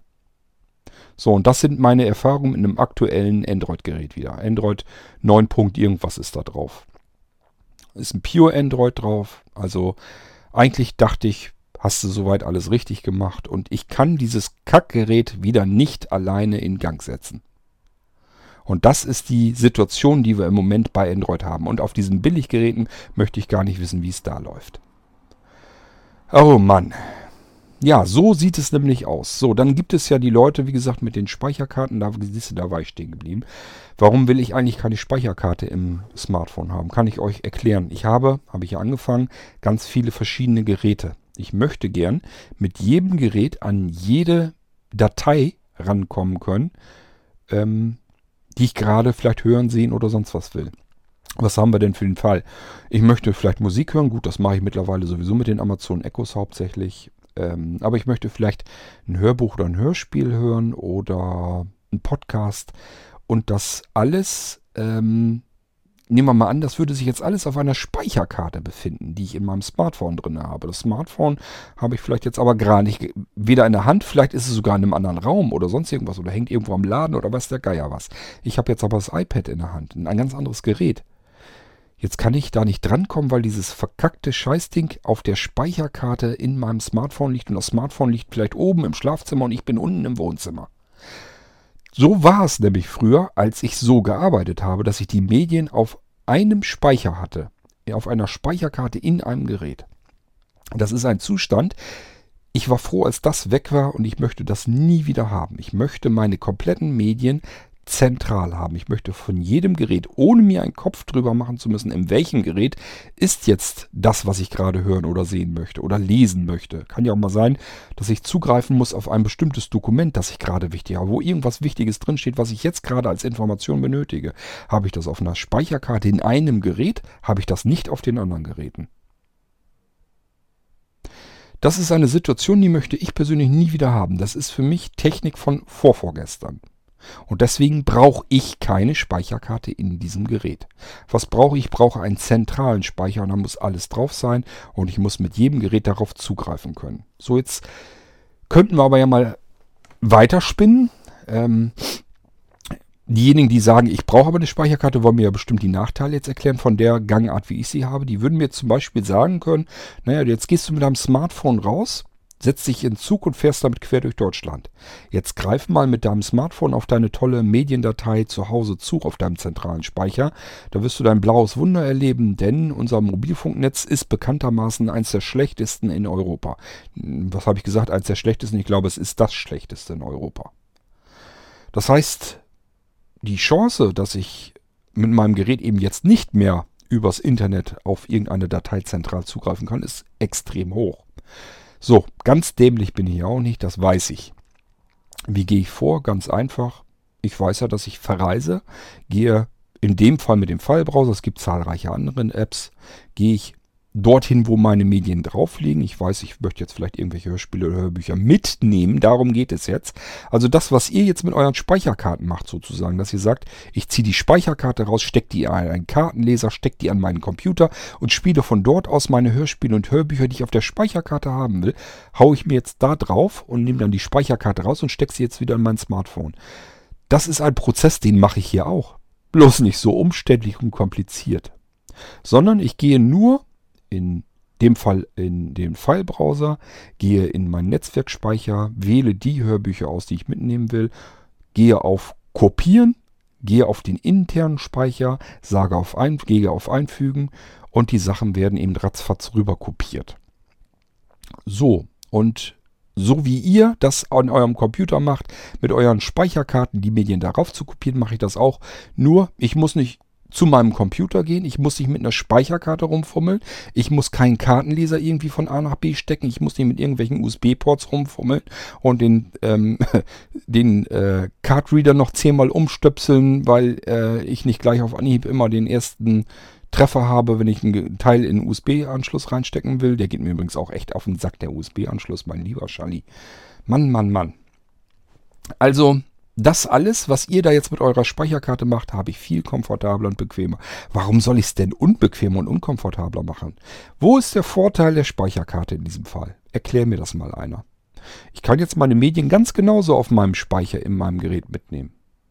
Das Einzige, was ihr jetzt sagen könntet, wäre, ähm, dafür hast du jetzt viel mehr Geld bezahlt, denn dein Smartphone, der interne Speicher, der ist viel teurer als meine Speicherkarte. Und ich kann meine Speicherkarte auch noch auswechseln. Ja, gut. Wenn ich das auch so haben möchte, kann ich das trotzdem tun. Wir erinnern uns an das Blinzeln Pocket NAS, das habe ich euch hier schon gezeigt im Irgendwasser. Dann nehme ich das eben. Da stecke ich meine Speicherkarte in dieses kleine handliche Gerät, habe dann noch zusätzlich mehrere Fliegen wieder mit einer Klappe ähm, abgesteckt. Erstens, ich kann die Speicherkarte, die Sachen, die da drauf sind, kann ich wieder zeitgleich mit mehreren Geräten benutzen. Das heißt, ich kann mit meinem Smartphone drauf, Anja könnte mit ihrem iPhone drauf, ich kann noch ein iPad mitnehmen, kann da auch mit drauf auf diese Speicherkarte zugreifen. Könnt ihr mit eurer Speicherkarte in eurem Smartphone nicht so einfach müsst ihr freigeben und dann einen Hotspot äh, freigeben und und und. Dann habt ihr ratzfatz einen Akku leer und wieder andere Probleme. Ist nicht so einfach. Bei mir ist es kein Problem. Ich habe die Speicherkarte in meinem Pocket NAS drin. Das ist ein kleines Teil, passt in die Hosentasche. Das Ding ist gleichzeitig eine Powerbank. Das heißt, wenn mein iPhone meckert, äh, dass die Batterie leer ist, dann klemme ich das eben an diesem kleinen äh, Pocket NAS noch mit an und speicher, ähm, äh, lade nochmal eben den Akku von meinem iPhone zusätzlich auch noch mit auf. Also alles das, was ihr als Vorteile seht, ist für mich eigentlich nur ein Nachteil. Und wenn wir, äh, wenn ihr sagt, ich hätte Nachteile, dann kann ich euch in jedem Fall ein Beispiel geben, wie ich das, was ihr als Nachteil empfindet, immer noch besser hinbekomme als das, was ihr mit eurer Speicherkarte in eurem Smartphone dort äh, veranstaltet. Und dann stellt sich mir unterm Strich eben die Frage, warum soll ich mir dieses Geraffel mit der Speicherkarte überhaupt antun? Es gibt einfach keinen Grund dafür. Es sei denn, mir geht es darum, dass ich die paar Euro, die das Pocket NAS kostet, sparen will. Ja, ähm, dann gibt es ja Leute, die dann sagen, ja, Speicherkarte, bla bla bla. Ähm, die sagen ja sogar teilweise, ich muss meine Dateien, muss ich mit iTunes und Kabel immer noch aufs Smartphone. Das ist für mich immer ein Zeichen dafür, dass die sich noch nie damit beschäftigt haben, wie man eigentlich mit Mediendateien vernünftig umgehen kann. Also das ist für mich wirklich ein Zeichen, die kennen es nicht anders, die haben das immer so gemacht und deswegen ist das das, wie man es macht. Die haben das früher mit den Nokia und Siemens Handys auch schon so gemacht. Das wurde mit einem Kabel, teilweise noch über seriellen Port, am Computer angeschlossen, dann wurden die Dateien übertragen. Und so kennen die das und so wollen die das heute immer noch machen. Und deswegen meckern die natürlich rum, das muss ich jetzt mit diesem dämlichen iTunes und mit dem iPhone immer noch machen, statt dass ich eine schöne, komfortable Speicherkarte nehme. Irrtum, liebe Leute, die Speicherkarte ist immer noch, das ist genau dieselbe Generation wie dieses Kabelgeraffel. Das wollen Menschen, die die Speicherkarte nicht wollen, wollen das alles nicht mehr haben. Weder das Kabel mit iTunes und so ein Scheiß, noch wollen die eine Speicherkarte nutzen, sondern die wollen ihr Smartphone in der Hand haben. Das haben sie nämlich immer dabei. Das ist das Einzige, was sie dabei haben und das wollen sie benutzen. So, geht's weiter. Externer Akku. Ähm, also ein austauschbarer Akku, das wollte ich eigentlich sagen. Ja. Hm, ich erinnere mich da an meine Communicator zurück. Dort hatte ich immer ein Gerät, wenn ich das benutzte oder auf dem Tisch lag, entweder es kippelte auf dem Tisch. Das war bei dem E90 ein Katastrophenfall. Wenn ihr euch damals zurückerinnert, da haben viele, viele Leute gemeckert, dass der Communicator, der E90, nicht nur auf dem Tisch kippelte, weil das mit dem Akku eben einfach nicht hundertprozentig funktionierte. Das stand ein bisschen raus oder ich weiß gar nicht mehr, was da genau war. Ähm, und das ganze Scheißding knarzte wie Sau, weil natürlich eine Abdeckklappe wieder drüber musste und und und. Das sind alles Sachen, die will ich eigentlich nie haben. Aber gut, da kann man sich drüber streiten. Ist das denn jetzt wirklich so ein Nachteil? Nun, zunächst mal, ich habe jetzt das iPhone XS Max im Gebrauch. Der Akku, habe ich euch schon erzählt, das ist einer der großen Fortschritte an diesem Gerät. Ich habe sonst mit meinem iPhone, bin ich nie über den Tag rübergekommen. Das XS Max würde sogar zwei Tage locker komplett durchhalten. Das heißt, ich habe jetzt abends ungefähr einen halb, halb vollen oder beziehungsweise halb leeren Akku nach dem Tag, den ich das Ding in Gebrauch habe. Ich habe das Teil sehr viel in Gebrauch. Ich weiß von vielen Leuten, die das Smartphone, also das iPhone ganz normal benutzen und die können ihr iPhone XS und X, nee, haben auch ein XS Max, ähm, die können es vier Tage lang durchhalten. So, das ist bei mir nicht der Fall, das war aber vorher nicht zu sehen. Ähm, also das, das war mir von vornherein klar, dass das eben nicht möglich wird, dass mein iPhone mit dem Akku vier Tage auskommen wird. Das kann gar nicht gehen, weil ich sag mal, jetzt zum Beispiel nehme ich gerade einen Podcast auf. Mein iPhone muss ähm, das Mikrofon zusätzlich mit Strom versorgen. Das zieht. Also es ist überhaupt ein Wunder, dass das ähm, zwei Tage durchhält. Es ist für mich ein glattes Wunder. Ich habe hier persönlich kein Smartphone, also auch kein Android-Gerät, dass das so lange durchhält. Ähm, das, was am längsten durchhält, ist das Samsung Galaxy, was ich wie gesagt unten hinterm Schrank liegen hatte. Warum hält das so lange durch? Weil ich den Original-Akku abmontiert habe und habe einen Akku dahinter hinten hintergebaut. Der hat die, ich glaube, die dreifache Kapazität. Das ist so ein XS, XXL-Teil. Das wird hinten dran gepappt und dann ist das iPhone, sage und schreibe, anderthalb Zentimeter dick. Ach, das iPhone soll schon, das, das Galaxy anderthalb Zentimeter dick aber der Akku, der da jetzt dran ist, der hält äh, notfalls sogar eine ganze Woche und noch länger durch. Ähm, wenn einem das nichts ausmacht, dass man einen riesen Klotz da in der Hand hat, dann ist das kein Problem. Bei mir hat das einen anderen Grund. Ich habe das Ding für die Sprachausgabe fürs Haus hier benutzt. Also für mein Smart Home ähm, als Sprachausgabe, damit mein Haus mit mir sprechen kann. Und da lag das Ding eben hinterm Schrank, deswegen liegt es auch immer noch. Und da spielte das keine Rolle, wie es aussieht oder wie groß oder wie schwer es ist.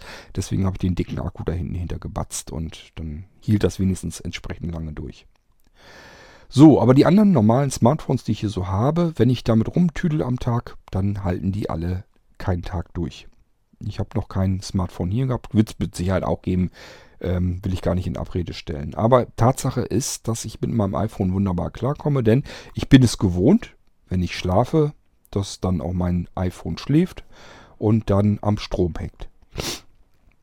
Nächster Vorteil ist ja dieses äh, Qi-Loading, also dieses kabellose QI-Laden. Da kann ich das iPhone irgendwo drauflegen auf so einem Akku und dann lädt es auch, selbst wenn ich unten den äh, Lightning-Anschluss benutze, ist dann auch kein Problem. Ähm, also kann ich auch selbst wenn ich den, den einen Anschluss, der da unten benutzt wird, kann ich mein Gerät jetzt laden. Das ist ja einer der großen Vorteile. Das habe ich euch schon beim iPhone 8 Plus erzählt, warum ich das iPhone 8 Plus überhaupt mir gekauft hatte. Denn damals war es so, dass das 7 Plus mir gereicht hätte. Es war eigentlich im Prinzip für mich gefühlt dasselbe Gerät. Nur eben, dass das 8 Plus jetzt ähm, kabellos laden konnte. Das war mir wichtig, weil ich dann zeitgleich aufnehmen konnte und den Akku aufladen. Ja, ähm, wenn ich jetzt mit der Akkukapazität nicht zufrieden wäre, dann könnte ich aber immer noch was machen. Habe ich nämlich hier auch einen Cover, der einen Akku mit drin hat. Das heißt, ich könnte dann mein iPhone in, ein, in eine ähm, Schale reinklipsen. Dadurch wird das iPhone natürlich ähm, ein paar Millimeter dicker. Zwei, drei Millimeter, glaube ich, dicker. Hat dann aber ungefähr verdoppelte Akkukapazität. Also das hält dann nochmal doppelt so lang durch. Geht natürlich auch, wenn der Akku intern in meinem Gerät mal irgendwann schwach wird. Wenn ich sage, ich möchte mein iPhone XS Max vielleicht jetzt vier Jahre lang benutzen, dann wird vorausschaubar sein, dass in drei, vier Jahren der Akku hier drin nicht mehr so die beste Leistung bringen wird dann würde ich das eben so machen, nicht, dass ich den Akku dann austausche, hätte ich keinen Bock zu, müsste ich zum Apple Store hin oder das Gerät einschicken. Wozu? Dann würde ich einfach diese Ladeschale hinten hinterklipsen. Dann ist das iPhone dann eben 1, 2, 3 Millimeter dicker, aber Batterieproblem gelöst. So, dafür muss, ich's, ähm, muss ich den Akku in meinem iPhone nicht zwingend austauschen können. Das ist also auch kein Argument, das mich jetzt dazu, ähm, das mich zu einer Kaufentscheidung bewegt. Ich würde jetzt also nicht sagen, ich würde mir jetzt ein Android-Gerät kaufen, nur weil ich da den Akku auswechseln kann. Dann gibt es ähm, die Meinung, dass das iOS-Apple-Gerät von Haus aus diverse Dateiformate nicht unterstützt. Ist richtig, ist aber auch vollkommen belanglos, denn ich arbeite am äh, Smartphone sowieso mit Apps und das tut man unter Android genauso wie unter iOS. So, und alles, was ich an Dateiformaten von iOS nicht unterstützt bekomme, das bekomme ich dann in einer App unterstützt, mit der ich das sowieso wiedergeben kann. Ich persönlich benutze sehr gut und sehr gerne den File-Browser. Damit kann ich eben alles abspielen, mir alles anzeigen lassen. Ich kann mit ZIP-Archiven umgehen. Ich kann, habe einen kompletten Dateimanagement mit drin. Ich kann also mit Dateien machen, was ich will. Kann die von A nach B schubsen, kopieren, verschieben, löschen. Ich kann Downloads direkt auf den iPhone-Speicher oder auf irgendeinem beliebigen anderen Speicher im Netzwerk direkt drauflaufen lassen.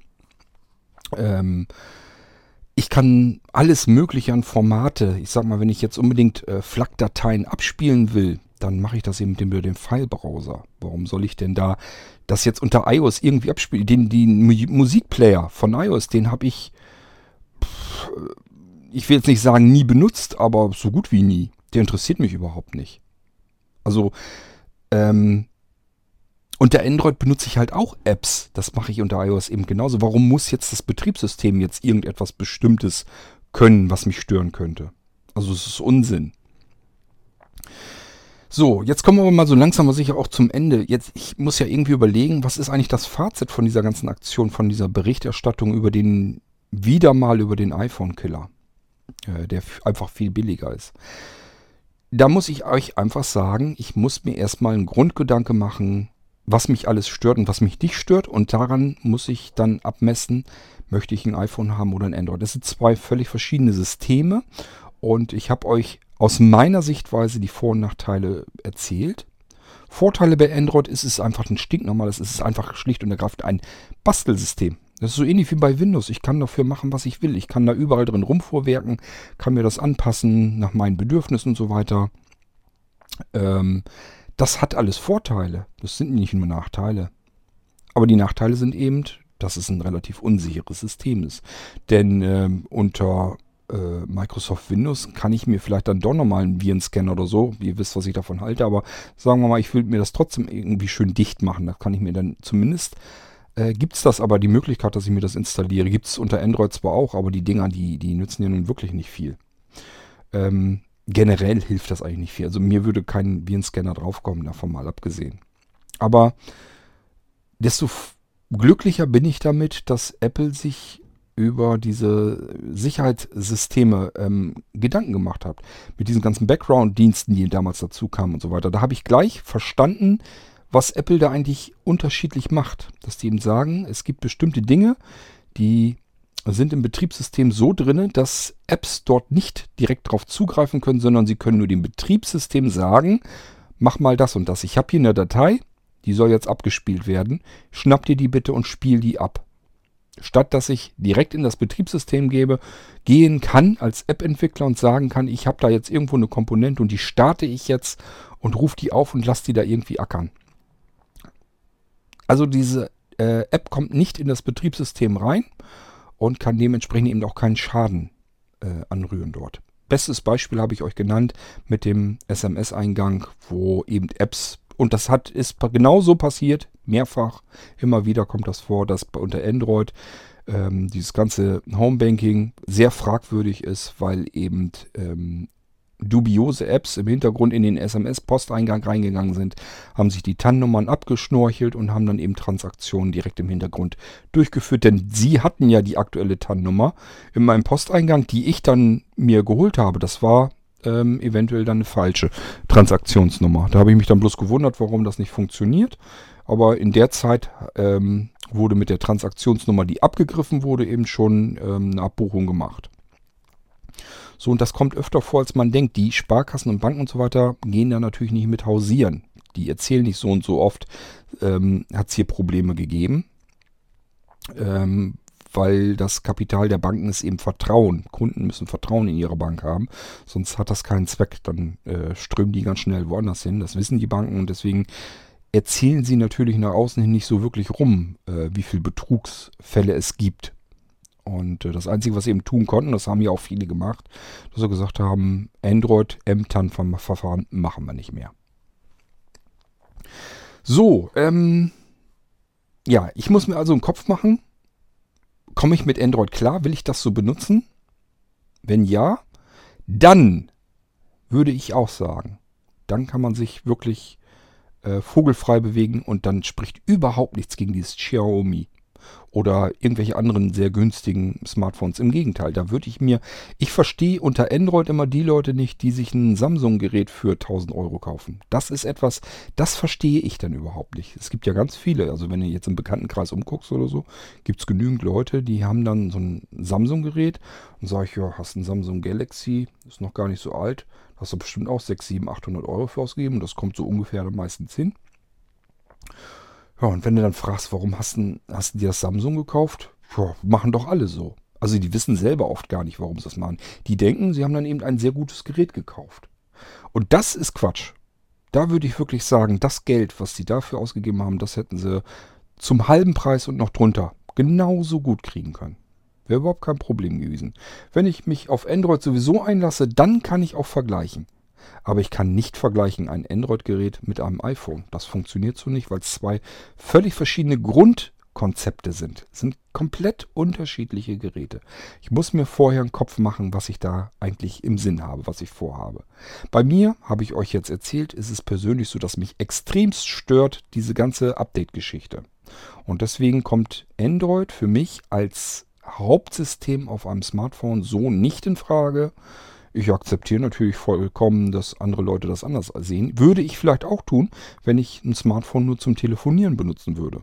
Bei mir ist es ein bisschen anders. Ähm, ich mache hier meine komplette Haussteuerung damit. Smart Home. Hier ist alles drauf, was ich im Haus steuern kann. Ähm, Multimedia-Geräte kann ich hier alle mit bedienen. Ähm, ja, die ganze Haussteuerung als solches. Ähm, ich sage ja, Kontakte, Kommunikation, Navigation. Auf dem Ding ist wirklich alles drauf.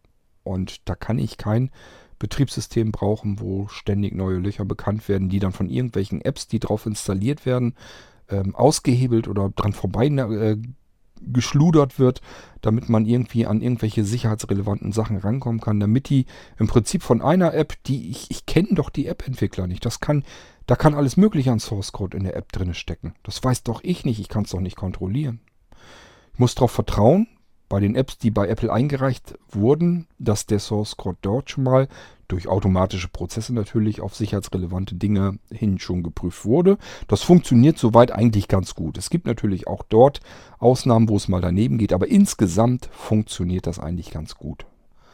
Ähm, der App Store verglichen mit dem ähm, Play Store ist wirklich relativ sauber. Also wenn man das im Verhältnis setzt, ähm, gibt es Ausnahmen, gibt es auch im, im, im ähm, im App Store von Apple, aber ähm, steht in keinem Verhältnis. So, ähm, und wenn ich dann die Sachen drauf habe, die Apps, ähm, dann können die eben trotzdem nicht auf das System zugreifen. Und wenn ich, wenn, wenn eine Möglichkeit bekannt wird unter iOS, dass man eben doch sich an einem Sicherheitskonzept vorbeischleichen konnte, weil Apple an irgendwas eben auch nicht geht. Es ist letzten Endes ist nur Software, Software hat Fehler drin oder Sachen drin, an die ich einfach nicht vorher nicht gedacht habe bei der Entwicklung. Das kann passieren. Nur bei iOS auf dem Apple-Gerät wird dieses Loch auch nach drei oder vier oder fünf Jahren immer noch gestopft relativ zügig und das habe ich bei Android überhaupt nicht. Nicht mal ansatzweise. Selbst wenn ich mir da ein nagelneues Gerät kaufe, kann ich schon angeschissen sein, dass das da überhaupt nicht mehr gestopft wird.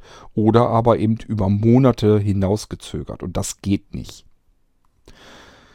So, also da wollte ich eben nochmal was zu sagen, wie diese tollen iPhone-Killer so zustande kommen und dass meiner Meinung nach, dass das die Berichterstattung, die dort stattfindet, die ist eigentlich Banane. Die ist eigentlich dumm. Also ich sag mal, man kann das natürlich vergleichen. Ich kann sagen, die Hardware ist ungefähr gleich und äh, die Kosten, die reinen Hardwarekosten sind so und so.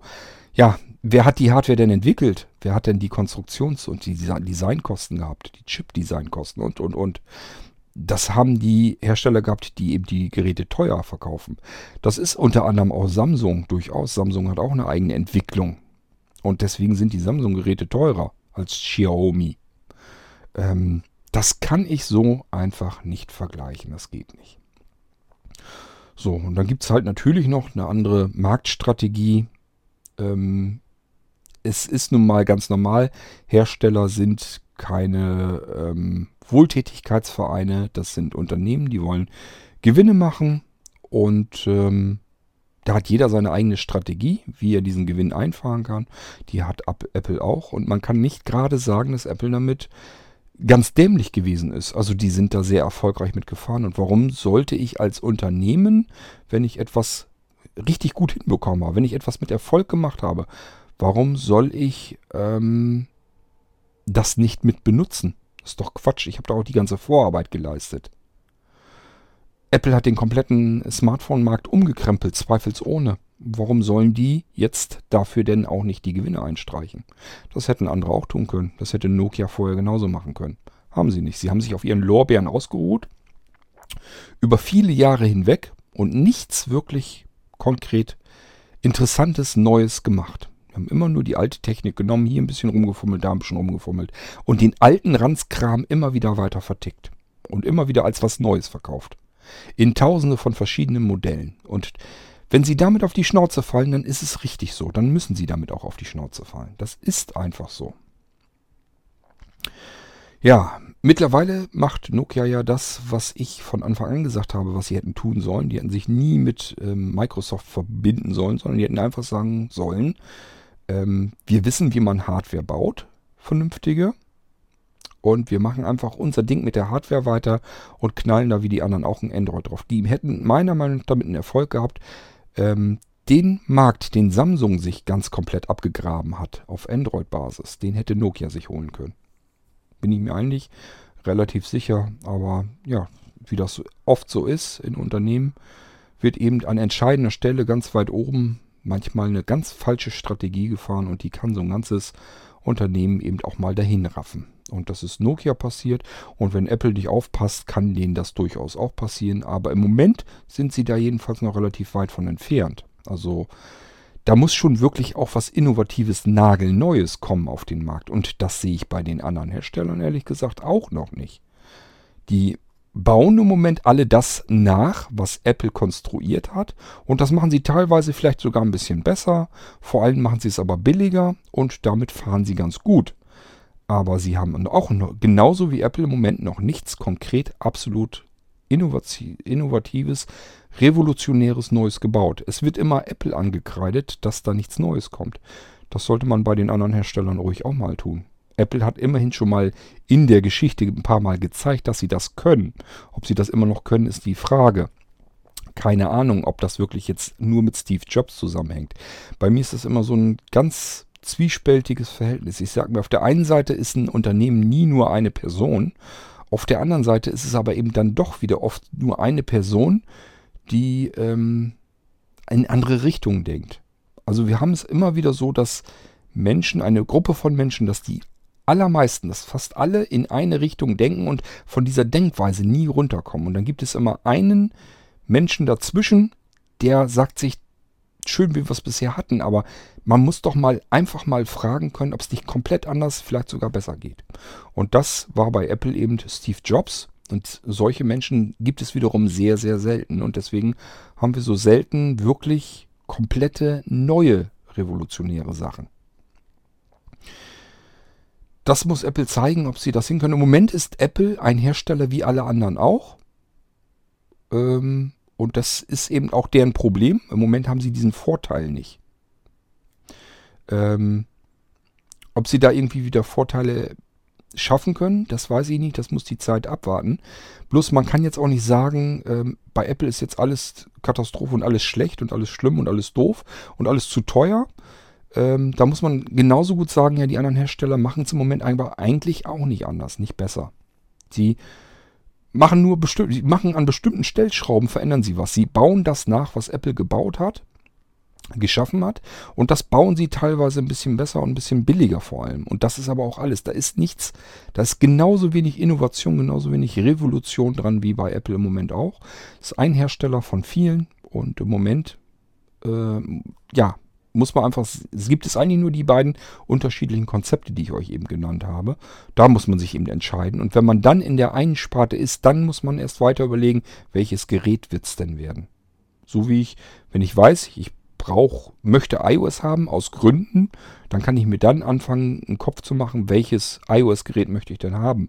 Ich kann nicht den Hersteller wechseln, das stimmt. Ich muss bei Apple dann bleiben. Aber auch da kann ich mir zumindest Gedanken machen, welches ähm, Smartphone will ich denn haben.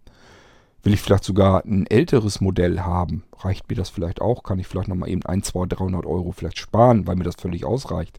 Oder will ich was Neueres haben? Und wenn ich was Neueres haben will, will ich dann die Sparvariante haben, sprich das XR, wobei das meiner Meinung nach nicht wirklich gespart ist.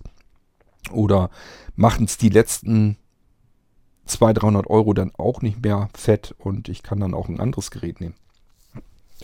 Das sind alles Gedanken, die kann ich mir machen. Dann bin ich in der iOS-Plattform und mache mir dann Gedanken, welches Gerät. Das muss ich mit Android ganz genauso machen.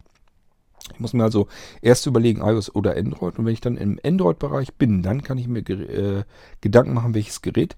Und dort habe ich dann die breitere Auswahl, weil ich dann nochmal zwischen den Herstellern wechseln kann.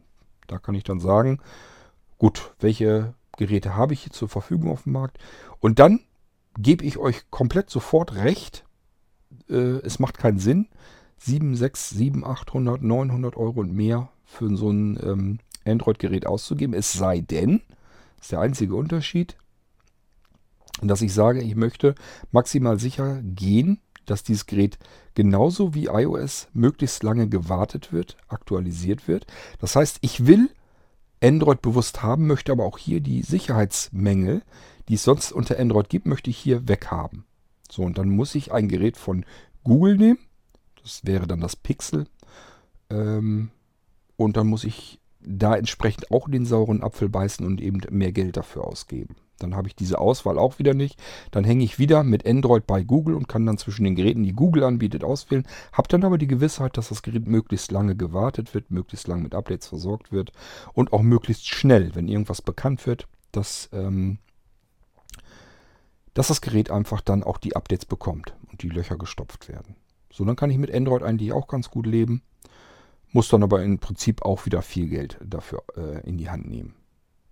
Wenn mir das alles unwichtig ist, ich sag ja, es gibt Leute, die wollen eigentlich mit ihrem Smartphone nur telefonieren, bisschen WhatsApp machen oder sowas. Spielt keine Rolle.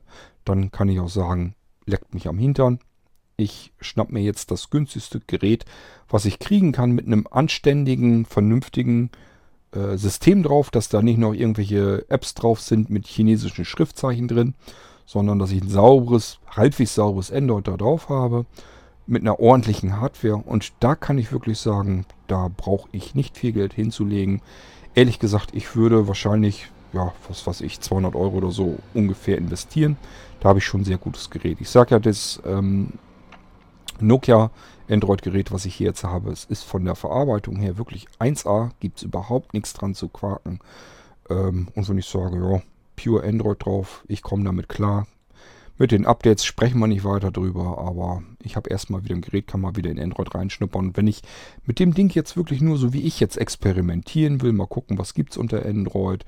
Vielleicht will ich da sogar mal mit telefonieren, kann ja sein, oder YouTubes Videos gucken. Spielt alles keine Rolle, das kann ich alles auf dem Ding machen. Dafür muss ich kein super sicheres System haben. In dem Moment, wo ich das immer am Mann habe, dass dieses Gerät immer bei mir ist, mich auslauschen kann, mich ausspionieren kann, weiß, wo ich gerade bin, was ich gerade vorhabe, wo ich gerade blicke, ähm, weiß, wie ich mich bewege. Anhand der Bewegung der Beschleunigungssensoren in den Geräten wissen die Geräte sogar, welche Art von Bewegung ich da gerade mache. Also die wissen, welche Tätigkeit ich gerade mache. Ähm, Kameras, habe ich gesagt, können sie einschalten. Das ist ja alles kein Problem, ist alles kein Hexenwerk. Ähm, wenn ich das nicht immer am Mann habe, spielt das überhaupt keine Rolle. Dann kann ich auch x-beliebiges Android-Gerät nehmen. Habe ich ein Smartphone, was ich immer bei mir trage, wo alles zusammenkommt, so wie es in meinem Fall der, äh, der Fall ist, dann komme ich persönlich mit diesen Geräten im, in der unteren Preisschiene bei Android, die keine vernünftige Update-Versorgung haben, überhaupt nicht klar. Und mir ist es schleierhaft, dass Leute so unbedarft mit diesen Geräten in der Hosentasche den ganzen Tag rumrennen. Aber gut, das muss im Endeffekt jeder selber wissen. So, dann lasst uns mal diese Folge beenden. Ich wollte da nochmal drauf eingehen, auf den typischen iPhone-Killer, dass das meiner Meinung nach ja einfach dumm berichtet ist. Weil eine Kopie ist halt nun mal immer billiger herzustellen als das Original. Ich muss mir überhaupt keine Gedanken machen, was ich da mache. Ich muss es ja nur kopieren und das ist immer extrem günstig. Das ist nun mal einfach so.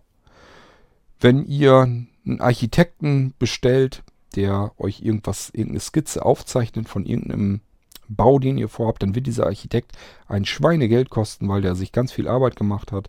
Wenn ihr den, die Skizze, die er dort aufgezeichnet hat für euch, die ihr dann irgendwo einreichen müsst, wenn ihr die durch den Fotokopierer schickt, die Fotokopie hat zwei, zwei Cent gekostet. Das ist ein ganz anderes Verhältnis. Ähm, aber das ist das, was ich euch bloß eben sagen wollte, von wegen Kopie zum Original. So kann man einfach nicht rechnen. Das ist bei Apple ganz genauso der Fall. Die haben jede Menge Kohle ausgegeben, damit sie sich die ganzen Patente einkaufen konnten.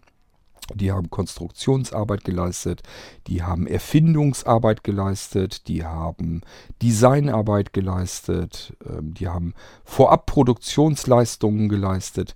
Das alles brauchen diese chinesischen Hersteller nicht. Die gucken nur, gucken sich die Geräte an, kopieren die Dinger so gut wie sie können nach und schmeißen die auf den Markt. Und da die, da das Original schon eine sehr gute Verarbeitung hat und sehr gute Komponenten und Teile und so weiter, ist es dann auch kein großes Problem mehr, auch äh, rein hardware-seitig von der Arbeit, Verarbeitung her äh, ein relativ ebenbürtiges Gerät viel, viel billiger herzustellen. Das ist aber einfach kaufmännisch total stuss, stussig gerechnet. Also wirklich dumm gerechnet. Ich behaupte, dass kein einziger dieser ähm, Redakteure, die solche Berichterstattung machen, dass da auch nur ein einziger dabei ist, der jemals auch nur in kaufmännische Tätigkeit hineingeschnuppert hat.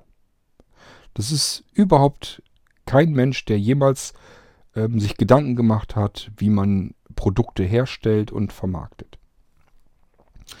Gut, so, ähm, dann habe ich mal so ein paar Gedanken dazu abgelassen zu dieser Geschichte. Wenn ihr noch selber was dazu beisteuern mögt, könnt ihr gerne machen. Sprecht auf den Anrufbeantworter, schickt mir äh, eine Audioaufnahme oder macht eine E-Mail.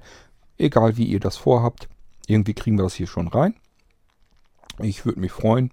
Und wir hören uns sicherlich bald wieder hier im Irgendwasser. Bis dahin macht's gut. Tschüss, sagt euer König Kurt.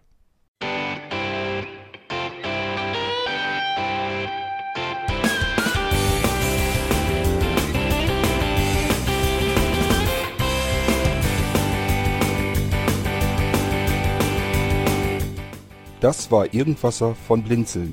Wenn du uns kontaktieren möchtest, dann kannst du das gerne tun per E-Mail an podcast.blinzeln.org oder über unser Kontaktformular www.blinzeln.org. Blinzeln schreibt man in unserem Fall immer mit einem D in der Mitte. Wenn du möchtest, kannst du uns sehr gerne auch einen Audiobeitrag auf unseren Podcast Anrufbeantworter sprechen. Der hat in Deutschland die Telefonnummer 05165 439 461. Und wenn du uns aus dem Ausland anrufen möchtest, dann ersetze einfach die erste 0 gegen die 0049 für Deutschland. Wir bedanken uns für dein Interesse und freuen uns schon darauf, wenn du auch beim nächsten Mal wieder mit dabei bist.